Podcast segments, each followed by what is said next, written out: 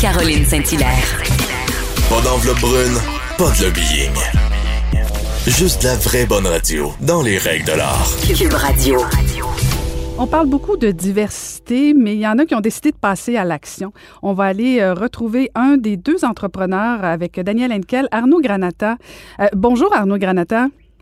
Bonjour Caroline. Content de vous parler. Euh, bon, vous êtes chroniqueur, vous êtes aussi président d'InfoPresse et là, euh, vous avez décidé avec euh, Daniel Henkel de d'unir vos forces pour, pour, dans le fond, un peu, un peu répliquer à, à tous ceux qui disent il faut qu'on inclue davantage la diversité au niveau des entreprises. Vous avez décidé de passer à l'action. Expliquez-nous exactement ce que vous avez décidé de faire avec Daniel Henkel. Oui, on a décidé de créer un programme de formation, donc un programme de certification pour des entreprises, des organisations de 10 semaines, 10 semaines pour adopter des pratiques de leadership plus inclusives et plus participatives. Donc, on accompagne des organisations qui veulent l'idée, donc diriger des équipes de façon euh, moderne, actuelle, donc euh, au-delà de, la question du genre, au-delà de la question des générations et au-delà de la question bien sûr de la culture, parce qu'on en parle de plus en plus, c'est comment intégrer toutes les diversités au sein des, organisations dans le cadre de la relance économique. Donc, vous parlez de certification. C'est vous et Madame Henkel qui accompagnez, par exemple, un dirigeant d'entreprise qui voudrait accueillir qu'une personne soit, peu importe de, de comment on peut la qualifier en termes de diversité, là, si je comprends bien euh, votre, votre explication. Euh, c'est comment ça se fait concrètement la certification? Est-ce que c'est par groupe, euh, par par personne qu'on accueille au niveau de, des organisations, ou si on fait vraiment de la formation plus généralisée sur au niveau de la direction des entreprises? En fait, il y a, c'est, chaque semaine, chaque vendredi, c'est quatre heures, quatre heures de formation. c'est des groupes de 25 personnes, euh, donc quatre heures sur des sujets qui chaque semaine vont changer. Toujours un formateur, une formatrice qui va venir parler d'un sujet. Donc, comment mobiliser ses équipes, comment créer une dynamique d'équipe inclusive, euh, comment, euh, par exemple, trouver son le du sens dans son organisation pour attirer aussi toutes des, profils diversifiés?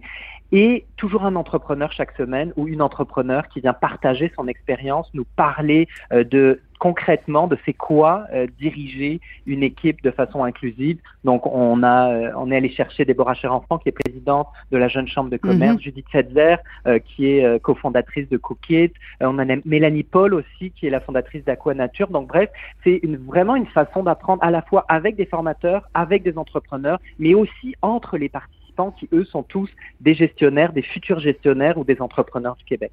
Alors, expliquez-moi, Arnaud, comment, comment, en quoi c'est si différent que ça euh, de, de, faire euh, de, de, la formation pour la diversité? Pourquoi, pourquoi c'est si important que ça? Est-ce que, est-ce qu'il y a vraiment des approches qui sont différentes? Mais en fait, ce qui est important, c'est de, de conscientiser des, des, des, gestionnaires ou des futurs gestionnaires ou des entrepreneurs à comment euh, inclure toutes les diversités. Euh, comment euh, bien les gérer, comment recruter, comment être une entreprise désirable, comment donner l'exemple. Et j'ai l'impression que, et avec Daniel, c'est vraiment ça notre constat, que les entreprises, toutes les organisations aujourd'hui au Québec veulent bien faire, veulent inclure, euh, surtout dans le cadre de la mm. relance économique, il y a une pénurie de talent, on le sait, il faut vraiment aller chercher le plus de monde possible, mais ne savent pas comment faire, ne savent pas comment euh, adresser cette question dans leurs organisations. Et nous, c'est le pari qu'on a, auquel on tente de répondre, c'est former, accompagner ces gestionnaires pour leur donner les bons outils, les bonnes pratiques pour bien communiquer, bien diriger, bien recruter, et tout ça dans une, une dynamique de participation et d'inclusion. Mais, mais, mais je répète un peu ma question, parce que bon, j'aurais peut-être pas la chance ou l'immense plaisir d'assister à ce genre de formation-là. Mais, par exemple, si moi, j'ai une entreprise et je veux effectivement aller chercher plus de talent parce que euh, on a des problèmes de pénurie de main-d'œuvre euh, et, et, je veux diversifier euh, euh ma main-d'œuvre, en quoi c'est mm-hmm. si différent? Est-ce que, est-ce que, puis là, je, vais poser ma question. Euh, est-ce que c'est des, des est-ce que c'est de la culture? Est-ce que c'est, c'est, sur le plan euh, euh, de la façon de fonctionner au quotidien? Concrètement, si vous aviez un exemple de dire, ben voici pour, par exemple attirer plus de clientèle LGBTQ ou plus de clientèle africaine ou haïtienne, est-ce qu'il y a des, est-ce que c'est particulier à certaines clientèles? Je dis ça en guillemets, là, j'aime pas ça utiliser le terme, mais je pense que vous comprenez ce que je veux dire. oui, ben, en, quoi c'est différent? on a on a des biais quand on est, euh, on, a tous des biais, peu importe d'où on vient, peu importe la culture, la génération, mhm. le genre, on a des biais et il faut, faut en prendre conscience. Et on a souvent tendance à regarder toujours dans la même direction. Mais quand vient le temps de recruter, on pense peut-être pas à, regarder du côté des personnes qui vivent avec un handicap.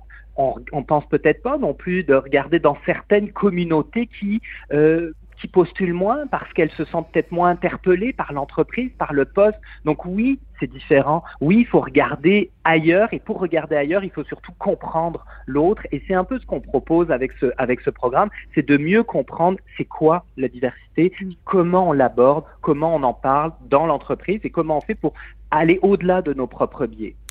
Alors, si je comprends bien, Arnaud, dans le fond, vous faites le travail du gouvernement. C'est le gouvernement qui aurait dû faire ce genre de travail-là pour inciter les entreprises, les grosses organisations à être davantage inclusives. Là, vous euh, inclusives, ça se dit, oui.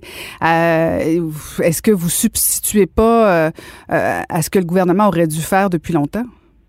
Mais on, on, a d'ailleurs une rencontre avec euh, Monsieur le ministre Jean Boulet euh, qui appuie le programme. Alors, est-ce qu'on le fait à la place du gouvernement ou est-ce qu'on le fait à côté en plus? On est deux entreprises privées. On a décidé d'agir parce que c'est un sujet qui nous tient à cœur. Danielle Henkel est une femme, elle est issue de l'immigration. Moi, je fais partie de la communauté LGBT et on a autour de nous des entrepreneurs des, de grands talents et on veut réunir tout le monde, on veut créer une communauté.